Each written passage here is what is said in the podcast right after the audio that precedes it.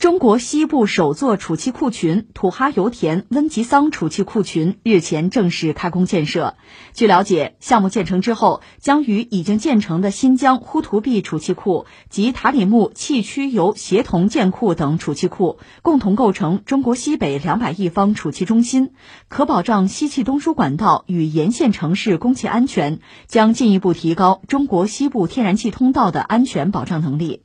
温吉桑储气库群位于新疆鄯善县境内，总投资七十亿元，设计总库容五十六亿立方米，工作气量二十亿立方米。预计二零二五年现场工程建设全部完成并陆续投运。这是中国第一座低孔、低渗、低产强、非均质性复杂气藏型储气库群，也是西气东输管线重要的配套工程。这当然是一件好事了，嗯，而且我们先把气儿放下，先说一句油啊，现在这个油价还在跌，昨天我们就关注这个油价极端低迷吧，低到不像话了。国际油价近期呢不断在暴跌，而且恰好又是这个纽约的汽油，就那个原油期货吧，它五月合约要交割，所以这个合约是已经跌出了负值吧，这历史上第一次。就现在原油呢，这个储备运输这个成本是高于原油本身的价值了，这拖累了美股。特朗普也急了嘛，他是打算买七千五百万桶这原油啊，用作战略石油储备吧，就是要把储备库存买满，而且考虑停止从沙特买油了。所以你看，就着我们新闻这个话题吧，涉及到气儿哈，我们把油。就中国的战略石油储备啊，这是一个大家感兴趣的话题。很多朋友最近也在问我啊，我们连气儿带油一块儿聊一下。先说这个新闻吧，这个新闻是讲中国西部首座储气库群，叫做土哈油田温吉桑储气库群，是正式开工建设吧。实际上涉及到这个储气的问题，我们大概研究了有二十年了，关键是在复杂地质条件之下。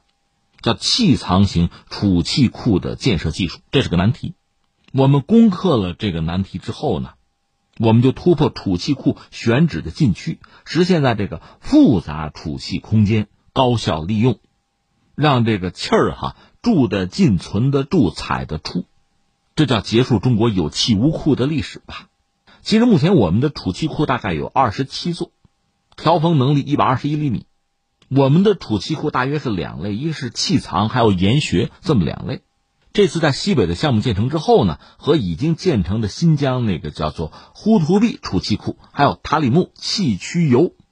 协同建库等等储气库吧，一块可以构建中国西北二百亿厘米这个储气中心，保障西气东输管道和沿线城市的供气安全，进一步提升中国西部天然气通道的安全保障能力。这都是战略性的呀。其实说到这个战略石油储备，我们比较熟；说到气儿吧，其实比较麻烦。天然气的战略储备吧，和石油是不一样的。一个我们坦率说，成本是高的，它的费用远高于石油储备。另一方面，天然气交易主要是这个双边的，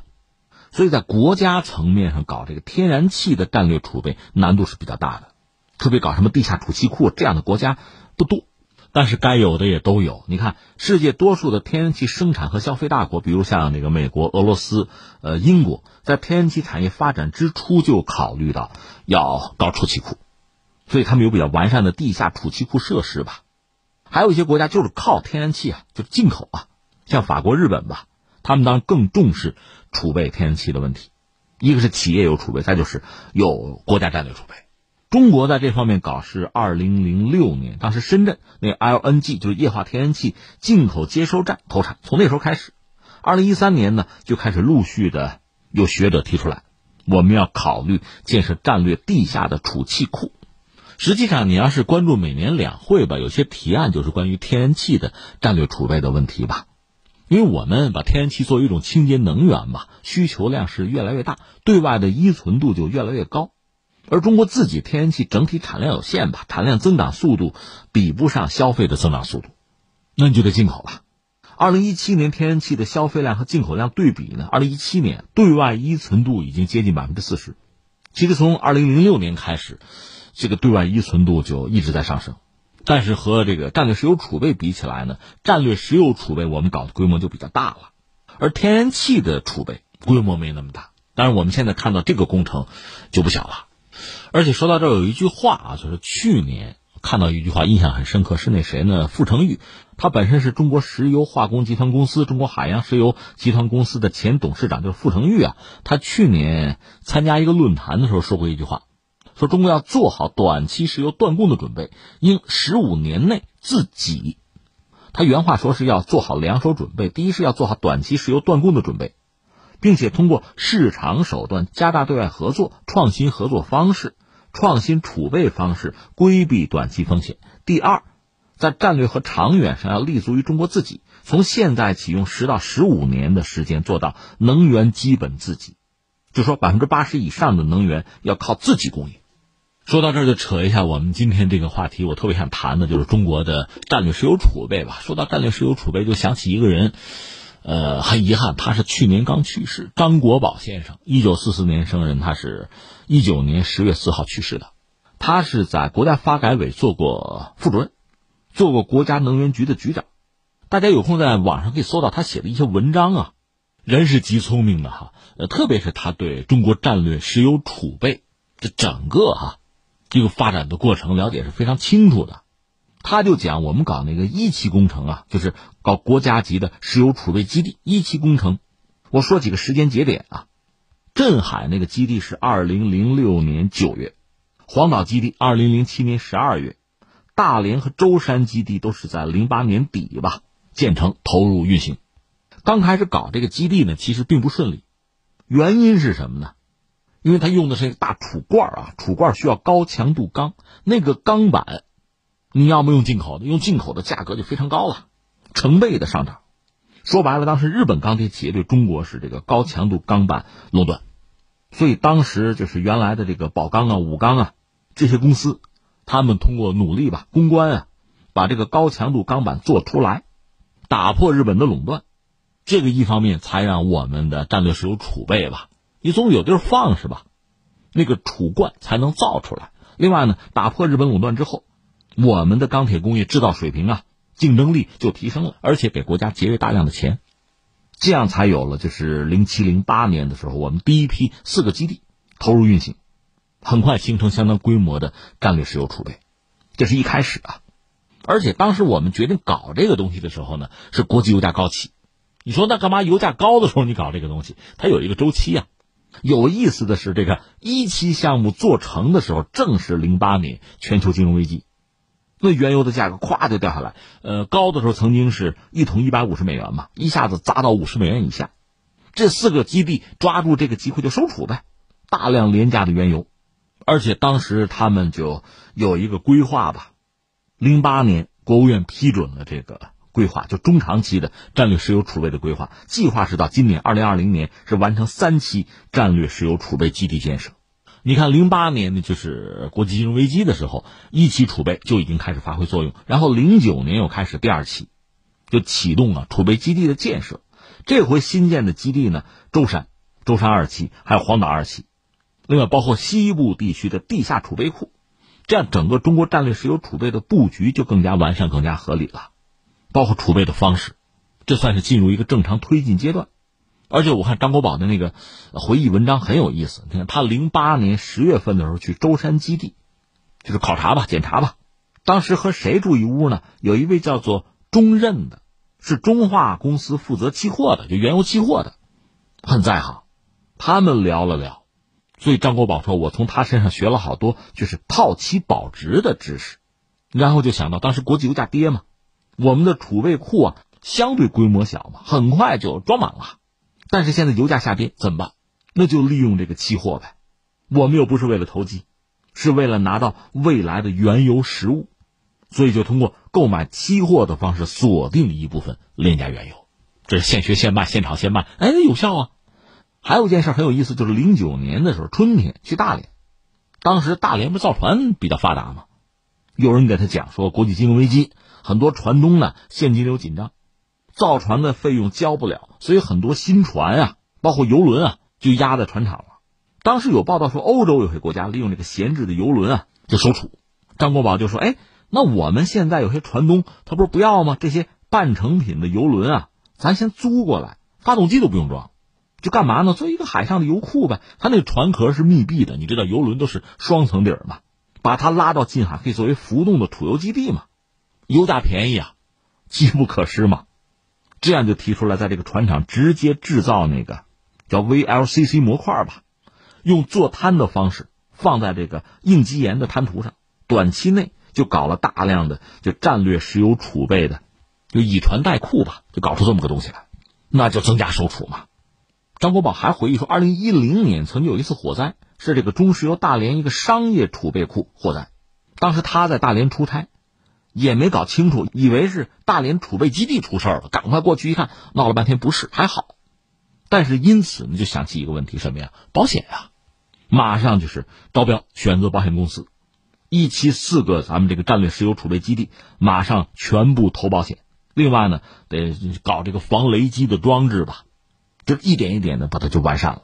甚至到他这个退休的时候，正好国家第一个大型的地下水封岩冻库。地下油库吧，这个建设他跑去看了看，这种油库就是这个地下水封岩洞储油吧，欧洲是比较普遍的，尤其是瑞典，瑞典搞这个搞了六七十年了，人家有技术还想卖给中国啊，军用的、民用的都有，但是我们自己有这个技术，不需要买他们的了，而且因为所谓纸上得来终觉浅，原知此事要躬行，真正操作你会知道，这个东西实际上造价很低，并不贵，它占地也少，运营成本就低呀。当然，建设周期是比较长的，可是中国呢，搞这个铁路啊，搞水电呀，咱们搞那个隧道涵洞施工，这个能力很强，所以就可以规划多个地下水封岩洞库搞这个建设，甚至建成了一批。所以你看啊，如果我们总结一下，第一个像这个国际战略石油储备这事儿，我们以前节目也聊过，国际石油市场啊，石油那是工业的血液吧，这个市场是瞬息万变的。你一个国家，你看中国就是这个典型的例子。当年搞那个大庆油田，你还记得那个铁人王进喜，有条件要上啊，没有条件也要上，宁可少活二十年也要拿下大油田。为什么？中国当时叫贫油啊，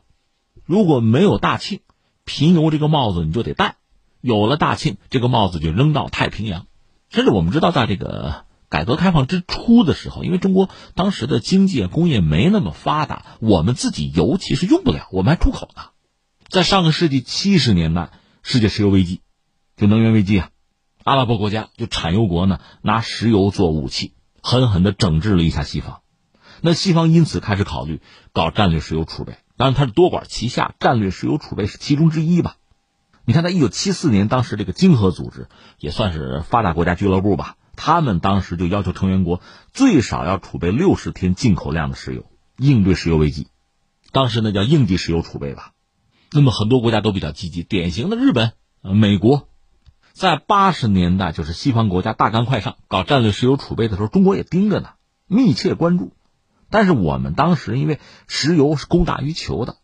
我们甚至是个出口国，所以国家层面对于石油供应这个短缺呀，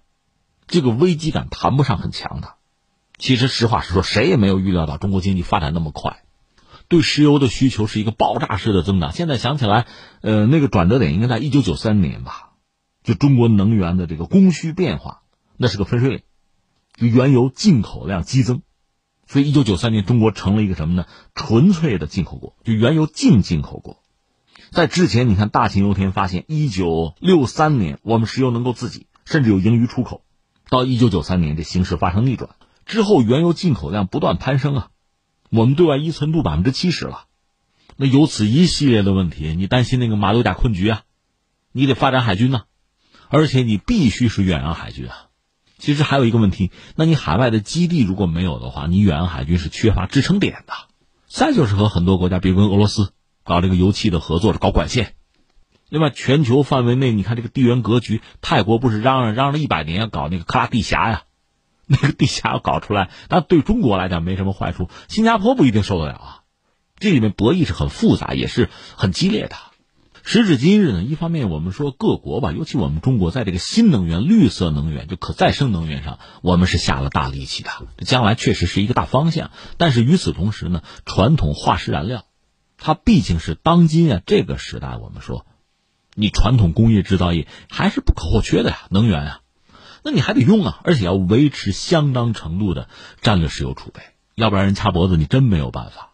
谁让你依存度高，谁让你发达呢？所以刚才我们聊，你看这个张国宝先生非常遗憾、痛惜啊，他已离世啊。但是他恰恰经历了整个中国战略石油储备建设的这个过程。你可以看到什么，或者说你有什么感慨没有啊？就是你认定这个事情很重要，那就要去做，在做的过程之中披荆斩棘啊，没有经验、没有知识学嘛，没有材料突破嘛，有决心、有规划，一步步推进，你就会有运气。有运气你就得抓住。你看，我们这几次战略石油储备这个收储啊，天佑华夏呀，它就赶上油价低迷。那现在又是一个油价低迷的时期，那就别客气了。